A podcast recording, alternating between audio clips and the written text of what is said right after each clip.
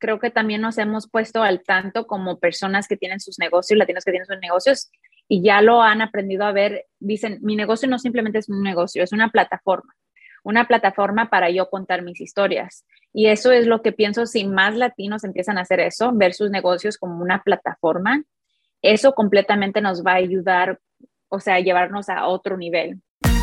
En el Taco Financiero Podcast hablamos sobre el poder de la educación financiera, economía y finanzas. Analizamos lo que está pasando en la economía y cómo afecta a tu bolsillo para que puedas tomar las mejores decisiones que beneficien a tu economía familiar.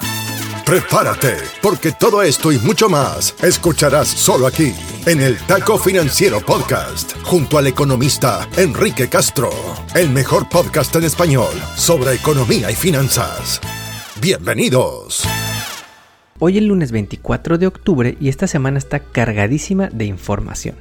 No solamente porque estamos en medio de la Semana Nacional de la Educación Financiera en México y vamos a seguirte compartiendo videos diarios tanto en el noticiero de Alejandra Oropesa en Canal 13 Chiapas como en redes sociales, sino además porque esta semana te traemos la entrevista del mes. Platicamos con nuestra amiga Lian Alfaro, una latina rockstar que desde Chicago está ayudando a los latinos a que hablemos más sobre dinero y cultura, desde su plataforma Moneda Moves. Lian ha trabajado en empresas financieras como Nasdaq y Business Insider y actualmente trabaja en Google. Por si fuera poco, recientemente fue nombrada como parte de los 30 Under 30 Hispanics de Next Gen y Goldman Sachs. Hemos realizado varios Instagram Lives con Lian y nos dio muchísimo gusto poder por fin entrevistarla y contar su historia y la de su familia viniendo desde México, su paso por el periodismo financiero y el trabajo que está haciendo en los distintos foros de líderes latinos a los que es invitada de manera regular. Creemos que te va a encantar esta entrevista.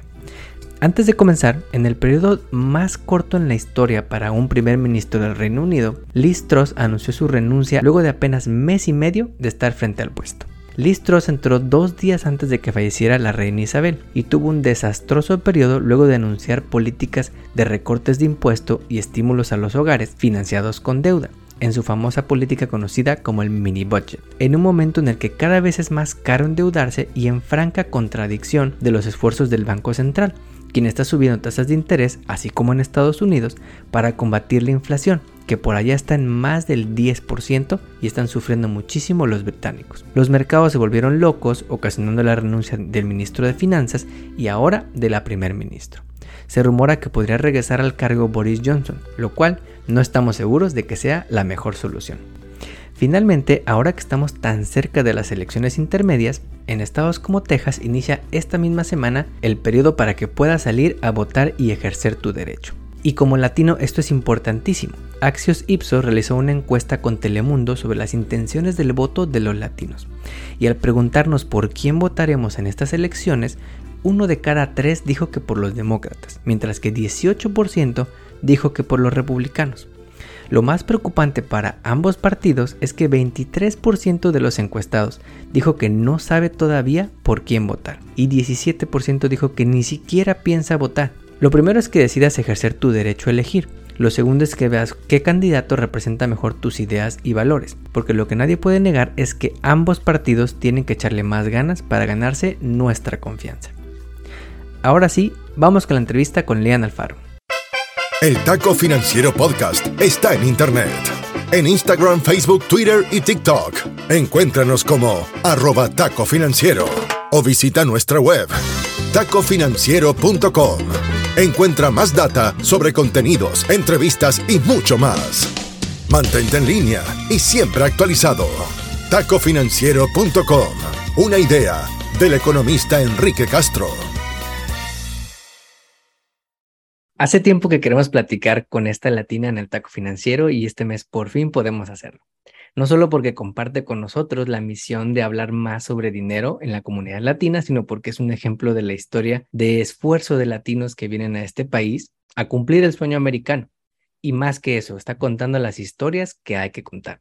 Hemos hecho con ella varios Instagram Lives desde el año pasado y este mes de la herencia hispana nos referimos a Lian Alfaro, experta en periodismo financiero y medios, creadora del podcast Moneda Moves y con experiencia en periodismo en lugares como Nasdaq, Business Insider y CNBC, empresas especializadas en periodismo financiero y de negocios. Lian, gracias por estar con nosotros el día de hoy.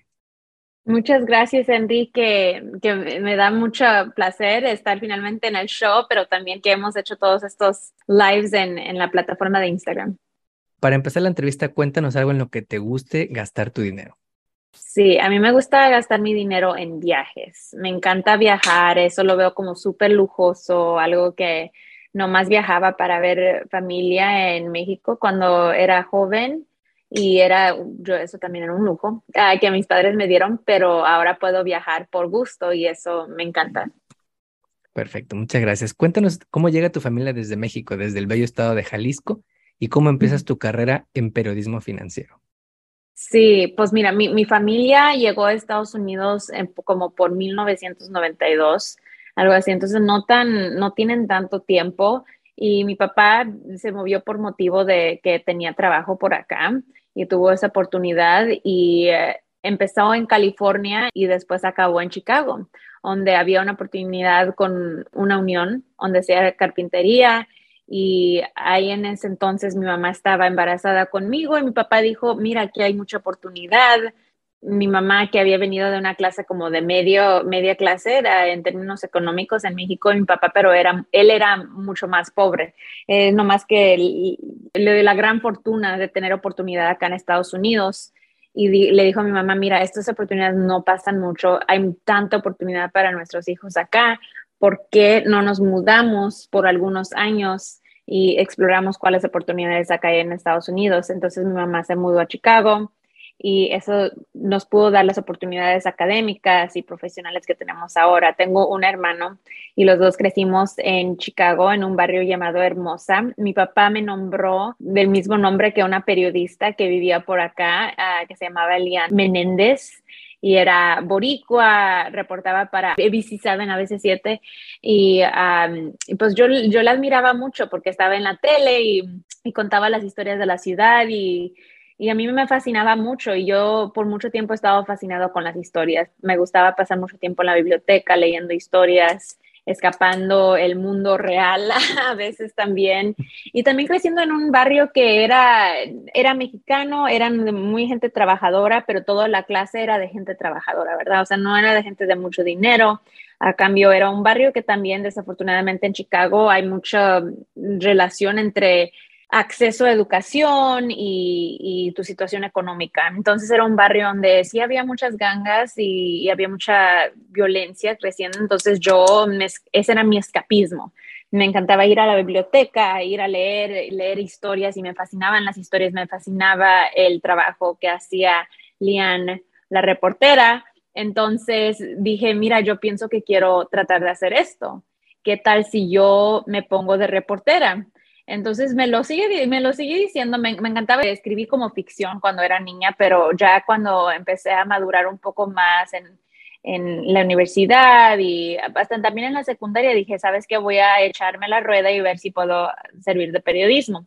escribí de varias cosas aquí en Chicago, escribí de entretenimiento, la política, para el periódico de la ciudad, Chicago Tribune, cuando era joven y en el colegio decidí voy a ir a Nueva York para estudiar periodismo y, así es como acabé en las noticias financieras. Y eso es la razón por qué tengo Moneda Moves, porque vi falta de los latinos en esas noticias. Justo para eso íbamos a la siguiente pregunta, porque la experiencia de emigrar de otro país a veces trae consigo sus, sus vivencias, sus eh, scripts a la hora de hablar del dinero, ¿no? Y entonces llegando a una comunidad nueva en la que tal vez no conocían el sistema financiero, cómo funcionaban las reglas. ¿Cómo fue tu experiencia aprendiendo sobre dinero en casa? ¿Cuáles son algunas de las cosas que recuerdes de tus papás cuando aprendías de dinero en casa? Es muy, me fascina mucho ah, la dinámica entre mis papás y cómo trataban el dinero, porque mi mamá, que era de clase un poco más estable, era como middle class, ella nunca se sintió tan cómoda como el dinero y tan riesgosa con el dinero como mi papá, que era pobre, en verdad. Y creo que trabajó en su matrimonio porque mi mamá era muy, muy frugal, ah, no le gusta gastar mucho, era el tipo de persona que viajaba dos millas, tres millas extra porque los limones costaban 50 centavos menos, porque esa era la situación en que crecimos, o sea, todo era de, ver cada centavo que gastábamos y mi mamá era la que eh, mantenía todos esos números, ¿verdad? Era el bookkeeper. Mi papá, él era más arriesgado y más, le gustaba pensar como un dueño de negocio. Entonces, eventualmente sí se fue de la compañía donde estaba practicando construcción y él empezó su propia compañía. Dijo, yo creo que soy capaz de aprender estos detalles de cómo no simplemente hacer carpintería, pero remodelar una casa. Entonces eso es lo que empezó a hacer, hacer un negocio pequeño, no nada súper grande, pero un negocio donde se dio a conocer con la gente y ese fue un riesgo que tomó, pero un riesgo que le cayó muy bien, le quedó muy bien el ser business owner. Entonces creo que de mi papá aprendí tomar un poco de riesgos, crear algo que sea tuyo propio, pero de mi mamá el, el, budgeting, el ver cada centavo que sale de tu cuenta, dónde lo estás gastando, cómo lo estás gastando, porque ya tenías esas prácticas. Claro, y como que me hace súper interesante porque muestra cómo somos el resultado del entorno en el que crecemos, ¿no? Y esos money scripts o esas vivencias de nuestros papás, pues tal vez vienen hasta de nuestros abuelos. Entonces, es una generación atrás o dos generaciones atrás que hacen que tengamos estos hábitos alrededor del dinero y qué interesante, como dices, cómo interactuaron estas dos mentalidades distintas alrededor del dinero. Así es, sí, me, fascinaba mucho, pero estoy muy agradecida que tuve las, las dos, los dos puntos de vista. Claro. Lian, cuéntanos un poquito más sobre Moneda Moves. Mencionabas sobre esta misión. Eh, ¿Cómo nace Moneda Moves? ¿Cuánto tiempo tienes con él y qué misión tienes con Moneda Moves? Sí, mira, Moneda Moves empezó como un proyecto de pasión. No lo vi con Monada más, en verdad. Creo que nomás fue en el último año que lo empecé a ver como algo más lo empecé como un newsletter. Era un correo electrónico que mandaba cada semana. Lo empecé en 2015 no veía muchas noticias de latinos y dinero, entonces dije, voy a empezar a agregar historias sobre latinos y dinero, voy a invitar a todos mis amigos periodistas para que lean esto, porque ellos también tienen las mismas frustraciones en lo que se llama su beat o su concentración. O sea, veías a cualquier área, o sea, ves la área de entretenimiento, no había mucho reportaje de cobertura sobre latinos, ves la área de política, tampoco no mucha latinidad. Entonces, en 2015 era un mundo muy diferente, aunque no, no parece ser muy atrás, pero ahí en entonces yo trabajaba en una compañía grande donde reportaba de, dinero y yo simplemente veía que nomás puros hombres mm, que eran white, white American men, um, que, que, no había diversidad y no, eso no nomás es falta de latinos, falta de personas de diferentes eh, naciones, de diversas maneras de pensar, upbringing.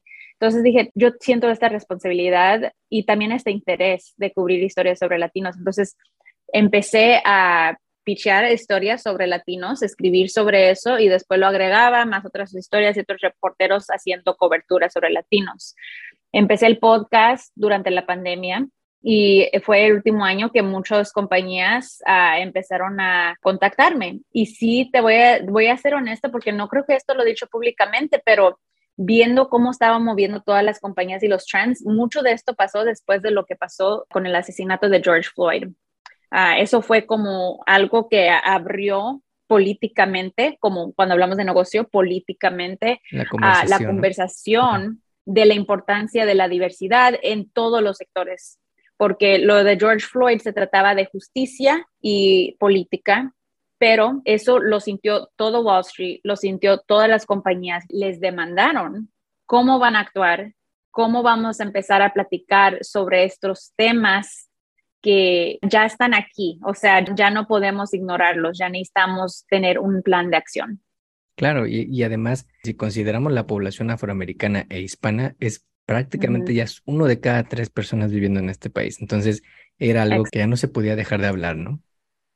Exacto. No, sí, e, era algo que era como un, esto suena un poco ominous, pero un reckoning, o sea, ya, ya era tiempo de, de discutir estos temas y de tener un plan de acción de cómo estas compañías que tienen tanto poder iban a contribuir en una manera positiva a estos temas.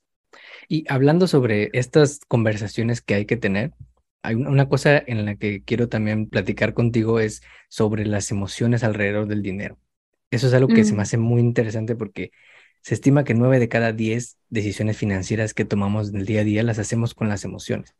Y en nuestra comunidad latina muchas veces crecemos con mitos y con tabús alrededor del dinero. Entonces, ¿por qué crees que se da esto? Y en tu opinión, ¿qué has visto tú reportando en la comunidad latina? ¿Y qué podríamos hacer los que te están escuchando para poder trabajar estos tabús alrededor del dinero, estos miedos, estas creencias que tal vez vienen de generaciones atrás? Sí, creo que es importante interrogarlas, o sea, interrogar estas inseguridades que tenemos, eh, interrogar nuestro ego. Ah, creo que se nos hace a veces muy difícil y, por ejemplo, yo como hija de inmigrantes, yo no puedo tener esta conversación con mis padres que tampoco han navegado el sistema enteramente hasta que yo esté lista para decir, yo no sé todo y estoy dispuesta a aprender. No es decir que necesito aprender todo antes de hablar con ellos, no, es simplemente la manera que estoy pensando, el mindset. Tengo que estar lista para decir, esto es lo que sé, esto es lo que más o menos sí, esto es lo que no sé, y voy a estar dispuesta a tener esa conversación. Es, es una conversación muy vulnerable, es como casi tomar ah, un examen de dónde está uno ahorita en ese lugar y decir yo estoy lista para tener esta conversación emocionalmente, porque sí lo es. Para la gente más rica, la gente más educada, el dinero no deja de ser emocional, simplemente saben cómo usar las herramientas para poder manejarlo y hacer que el dinero trabaje para ellos, no que las emociones hagan trabajar el dinero. Entonces, eso de, de ser algo relacionado a las emociones siempre va a ser el caso pero uno tiene que estar listo para decir, yo estoy listo para aprender, interrogar a mi relación con el dinero para poder tener una conversación más saludable. Y pienso que es súper importante también en conversaciones con familia, decir, mira, esto es lo que sé, esto es lo que yo no sé. ¿Qué piensas tú? Porque, ah, por ejemplo, teniendo conversación con mis papás, hay cosas que ellos no saben que yo sí sé y también reversa porque mi papá empezó su propio negocio, su small business él sabe cómo correr su negocio en una manera que yo no, yo no conozco. Yo crecí como un digital native, yo sé de cosas en el internet, entonces él entiende algo que yo no entiendo y yo le tengo, yo tengo que poder tener esa conversación y tener ese respeto y poder escucharlo, porque así ya empezamos a hablar la misma lengua, porque si no, si uno no puede llegar a hablar con sus familiares en el mismo lenguaje emocional, es muy difícil navegar. Y además las cosas que él tiene le dan su experiencia, ¿no? O sea, tal vez no es la experiencia en la tecnología o no es la experiencia en una educación de college, pero es una experiencia de años en su negocio en la que él sabe cosas que casi nadie sabe sobre su negocio. Entonces, es tener, como dices, esa humildad de, aprender sobre los demás y, reconocer que uno no lo sabe todo, ¿no? Exactamente. Mi papá es alguien que creció su negocio en las calles. Y lo que quiero decir es que él fue a hablar con la gente.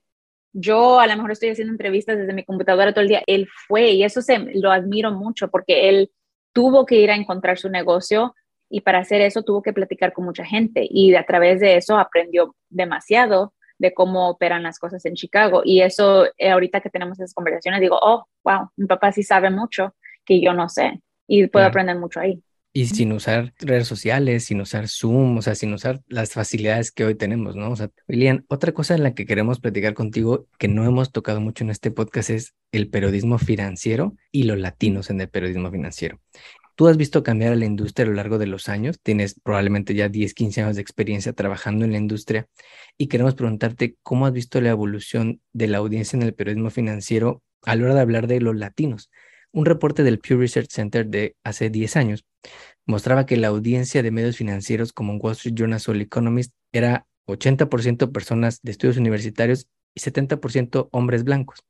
Entonces, ¿cómo crees que ha cambiado esta composición de la audiencia que sigue periodismo financiero y dónde crees que nos encontremos los latinos? Sí, esa estadística está súper interesante. ahorita pienso que eh, estamos siendo más presente y creo que es en parte porque estamos contando más las historias, pero creo que también nos hemos puesto al tanto como personas que tienen sus negocios, latinos que tienen sus negocios y ya lo han aprendido a ver, dicen, mi negocio no simplemente es un negocio, es una plataforma, una plataforma para yo contar mis historias. Y eso es lo que pienso, si más latinos empiezan a hacer eso, ver sus negocios como una plataforma, eso completamente nos va a ayudar, o sea, a llevarnos a otro nivel porque yo ya estoy viendo el crecimiento. Hace una semana y media estuve en una conferencia, la conferencia quizás más grande de latinos y negocios aquí en Estados Unidos. Bueno, también hay otra llamada Emerge que pasa en Miami, pero esta conferencia en California traía invertidores y dueños de compañías. Entonces, la idea es tener conversaciones sobre cómo vamos a fluir más dinero a estas compañías que son hechas por latinos y latinos diversos. Entonces, me fascinó mucho estar en esa conferencia este año porque he ido en años pasados, pero este año en particular, lo que vi es que hasta CEOs de compañías están hablando sobre sus historias, están en las redes sociales platicando sobre el poder económico y eso es nuevo. Eso es nuevo porque en 2015 no es que los latinos no estaban diciendo esto o contando sus historias, es que ni teníamos los números. No podía decir en 2015 que los latinos son el quinto GDP más grande en el mundo. No podía decir que los latinos teníamos un poder económico de 2.8 trillones de dólares. Y hoy en día puedo decir eso. Y no simplemente yo lo estoy diciendo como reportera, lo están diciendo hasta fundadores de compañías que son latinos. Entonces pienso que todo el mundo que es ah, latino está teniendo un despertar diciendo, wow, sí tenemos mucho poder económico. Y en 2015 mucha de la conversación era de, oh, wow, latinos tienen mucho poder de consumidor.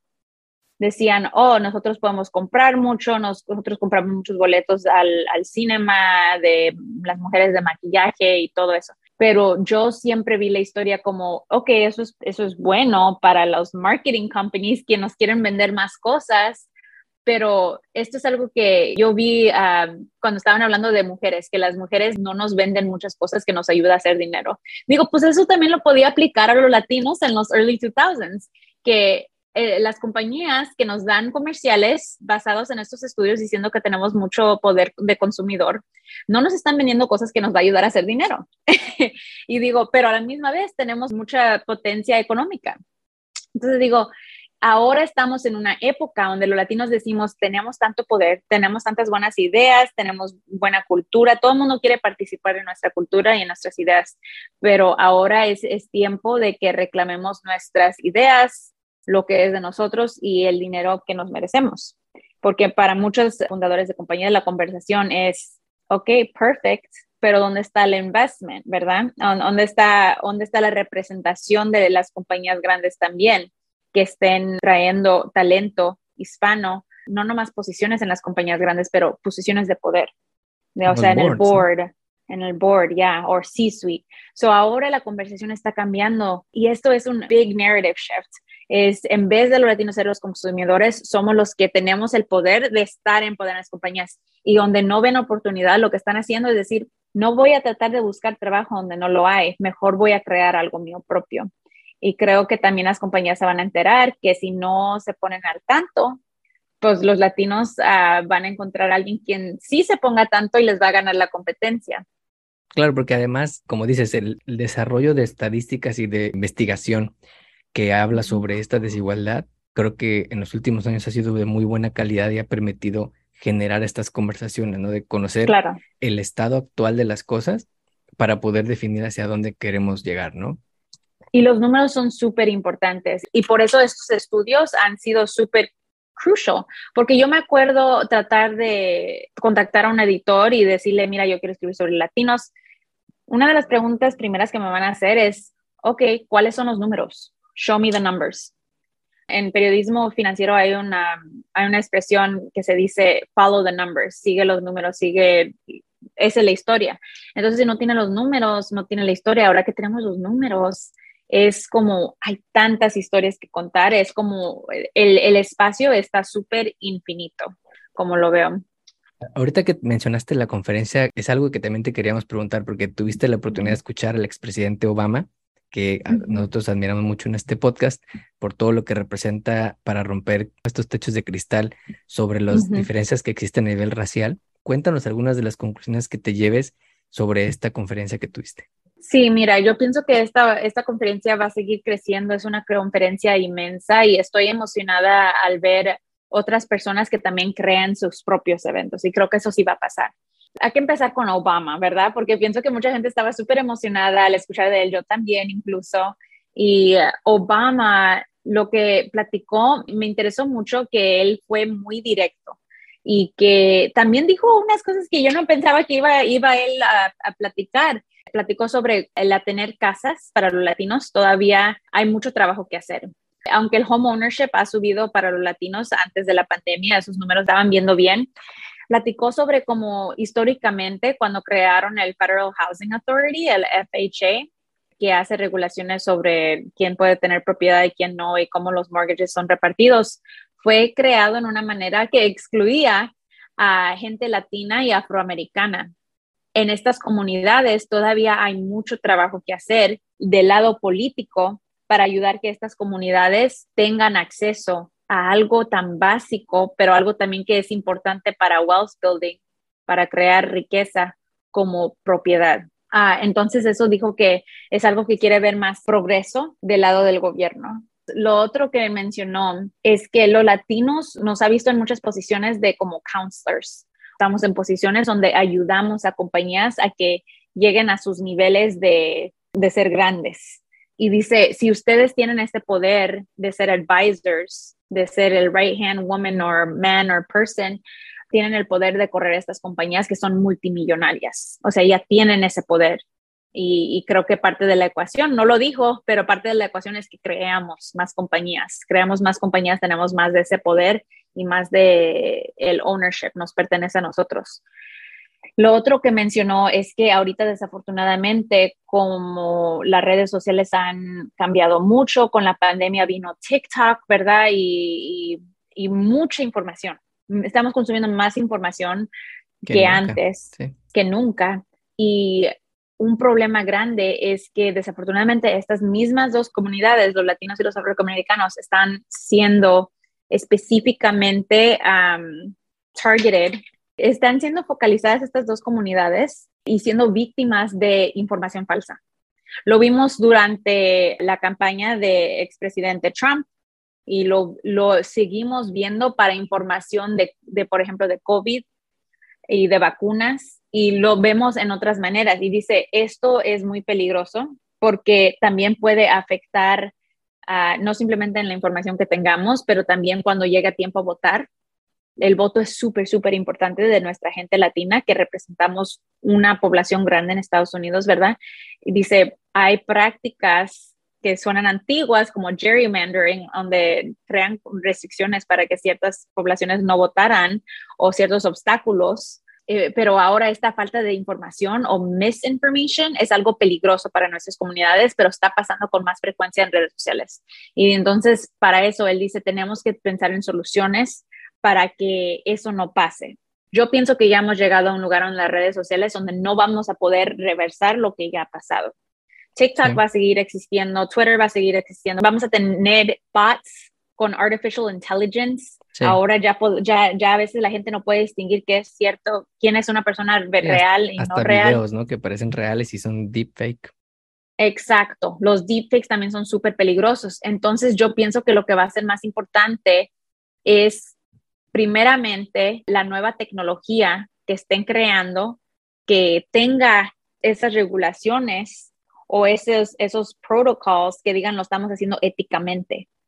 Porque la tecnología está causando un gran, un gran problema ahí. Ah, o sea, está, está creando oportunidades para personas y bad players to come in y dar información falsa. Y eso es lo primero, porque yo digo, las compañías tecnológicas tienen mucha responsabilidad, pero las regulaciones han estado súper atrás. O sea, son años, apenas en la corte están teniendo la conversación de que Instagram es bad for mental health apenas. Sí, correcto, correcto. Eh, ya, eso, eso ya ha tenido tiempo. Entonces, estamos un poco atrasados. Y lo segundo es que media literacy, la educación de cómo saber que estás consumiendo información sana. Creo que mucha gente no sabe cómo distinguir. Ah, y yo también hasta a veces, porque yo sigo personas que ahora la gente no confían tanto en los noticieros como confían en personas. Dicen, oh, yo confío en fulano de tal porque ellos me dan mi. Yo confío en Enrique porque él, él tiene su podcast Taco Financiero y consigo mi información o yo, yo consumo información de Lian. Pienso que es súper importante que como cualquier otra cosa tengamos como like nutrition labels, you know, like eso, eso es un concepto que le estaba contando, estaba teniendo lunch con unas compañeras y yo dije, ¿por qué no tenemos como nutrition labels como this is an opinion piece, esto es opinión o esto es puro factual, pero la, la mera neta es que estamos en un área muy gris y una área muy gris es muy peligrosa. Sí, correcto. Toda esta idea de, del fact-checking, ¿no? Apenas creo que hoy, hoy fue una noticia de que habían multado a, a Kim Kardashian, ¿no? Con más de un millón de ah, dólares en fines, porque justamente tuvo esta línea gris en la que promocionaba una criptomoneda. ¿Y cuánta gente no sigue a una celebrity, a un influencer y, y sigue su consejo? ¿no? Y hay varias gente que va a decir, porque, porque hay mucha gente que va a decir, y no estoy diciendo que no es cierto, pero que, oh, Kim, Kim K es una persona muy experta en negocios. Ella ha manejado su negocio como una profesional y ahora está trabajando en private equity. O sea, wow, what a shift. Entonces, eso que ella no, no fue completamente transparente y esto ya fue hace un año, ¿verdad? Un año y pico. Sí. Eh, o sea, eso es problemático, que la gente no tuvo toda la verdad en el tiempo cuando ella divulgó esta oportunidad en, en cripto, ¿verdad? Era, era, era la situación. Sí, sí, sí. Y, y una, un reto que yo veo bien grande en esta idea de, de fact-checking y en esta idea que decías tú de nutrition labels, que me parece muy buena, es mm. el acceso en otro idioma. Una vez, alguna vez escuché esta, esta crítica a, a, las redes sociales en la pandemia porque había mucha desinformación, ¿no? Videos en Facebook, videos en WhatsApp, pero me dejó boquiabierto escuchar que la moderación de contenido de Facebook más del 90% de la moderación de contenido es en inglés. Entonces, ¿qué pasa con todo el contenido que hay en todos los otros idiomas en una de las redes sociales más famosas del mundo, ¿no? O sea, completamente desprotegidos ante la desinformación de que sea. ¿Y quiénes son los usuarios más populares de esa plataforma? Grande en Latinoamérica, grande en la India, grande en básicamente las naciones que se llamarían developing countries. Sí porque si también piensas en la tecnología que usan, y esto ya ahorita ya estoy haciendo inferencias, ¿verdad? Estoy hablando de la tecnología que la gente usa. Mucha de la gente usa Android. Android es más amenable con ciertas aplicaciones como WhatsApp. WhatsApp, ¿quién es dueño de WhatsApp? Meta, Facebook. Y yo recuerdo estando en ciertas threads de WhatsApp con familia, de familia, de familia en México, y una de las informaciones que veía ahí compartidas en el WhatsApp no eran, yo nomás a veces brincaba ahí y digo, esto no es de un noticiero, esta noticia que están compartiendo, pero eso es peligroso, especialmente durante una pandemia donde gente está, le está costando la vida cuando tienen COVID, compartir información falsa, esperaría más de una compañía tan poderosa en términos de regulación tanto de regulación del gobierno hacia la empresa como autorregulación por parte de la empresa, ¿no? Exacto, exacto. Y de la empresa. Y pienso que ahora lo, último que leí es que Meta había terminado con ese programa de verificación de noticias. Decidieron mover el dinero a otra parte de la compañía y yo digo, eso es algo súper importante. Oye, Elian, para ir terminando la entrevista, cuéntanos sobre algún proyecto en el que estés trabajando actualmente y también sobre algún libro que estés leyendo actualmente. Si alguien está escuchándonos aquí y quiere ser una periodista en el futuro, quiere trabajar en periodismo financiero, quieres seguir los pasos que tú ahorita tienes ya de logros, ¿qué debería estar leyendo? ¿Qué le recomiendas leer? Y también sobre algún proyecto que estés trabajando actualmente. Ya, ya, no, me, me encantan las preguntas. Ahorita estoy trabajando en un podcast que va a salir pronto ah, para Moneda Moves. Es una entrevista con Jan Hemphill. Ella empezó uh, un programa llamado Her Dinero Matters y empezó su cobertura al mismo año que yo, en 2015, porque también vio falta de pláticas sobre money y la relación de latinas con su dinero. Entonces es un podcast de finanzas personales y estamos platicando sobre ahorita empezando el, el fourth quarter del año, muchos negocios están uh, platicando sobre sus budgets y cómo se van a ver en, en el año 2023, en qué van a gastar y qué van a invertir. Entonces, similarmente platicamos sobre en qué debemos de poner atención para saber cómo hacer nuestro propio budget para 2023. So, ese es un podcast que va a salir, es un proyecto que estoy trabajando ahorita. Ahorita estoy leyendo dos libros a la misma vez. Uno que estoy terminando es por Tiffany Alish, una experta de dinero afroamericana de la costa este, entre Nueva York y New Jersey. Y hizo un libro llamado Get Good with Money. Sí, es Get Good with Money.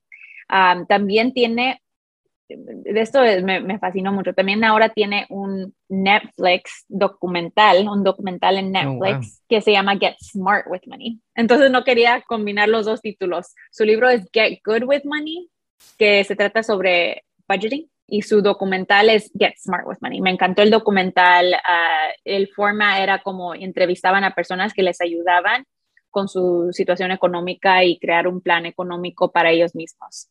Y el libro que voy a empezar es por Julie Arce. Es una mexicana americana viviendo aquí en Estados Unidos. Se emigró aquí y escribió un libro llamado You Sound Like a White Girl. Y la vi a platicar oh, en Latitude. Me encantó cómo platicó sobre asimilación de los mexicanos en Estados Unidos y sobre identidad. Y pues estoy súper emocionada para leer su libro. Wow, eso suena súper interesante también. Lian, antes de dejarte ir hablando de identidad, cuéntanos ¿Cuál es tu comida mexicana favorita? Uh, me encanta esta pregunta. Ya me va a dar hambre. Uh, mi comida favorita mexicana son los chiles rellenos. ¿En nogada? Ah, mira, y los de nogada nunca los he probado. Se ven súper ricos, pero no los he probado. No, los que tienen con el huevo frito y después en una salsa de tomate, perfectos. Hasta los cocino, aunque duran, a mí me toma horas para cocinarlos, porque en verdad es, es de proceso. Es, es, un proceso que le pones el foro y después que lo fríes y después la sopa y después el hervirlo, pero me encantan. Perfecto, Lian. Muchísimas gracias por estar con nosotros en el Taco Financiero. Sabemos que te va a ir excelente con Moneda Moves y en los proyectos que estás trabajando y, y estamos muy contentos de haber podido contar tu historia con nosotros. Gracias, Enrique. Igual para Taco Financiero y mucho gusto haber estado en el podcast contigo. Como siempre, te agradecemos que compartas este episodio y que nos pongas 5 estrellas en la plataforma de podcast donde nos escuches. Nos ayudas así a llegar a más paisanos. Hasta aquí llegamos por hoy. Nos despedimos hasta la próxima emisión de El Taco Financiero Podcast, junto al economista Enrique Castro. Todo sobre educación financiera para mejorar tu economía personal y lograr todas tus metas financieras. No olvides seguirnos en redes sociales para encontrar más novedades. En Instagram, Facebook, Twitter y TikTok. Encuéntranos como arroba taco financiero o visita nuestra web tacofinanciero.com.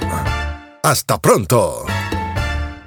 El podcast que acabas de escuchar, El Taco Financiero, refleja la opinión exclusiva del presentador o sus entrevistados y no representa la opinión de patrocinadores o terceros. El podcast tiene el objetivo exclusivo de informar y no busca promocionar la compra de acciones de empresas en específico. Tampoco es un reporte de investigación y no representa consejo legal o financiero.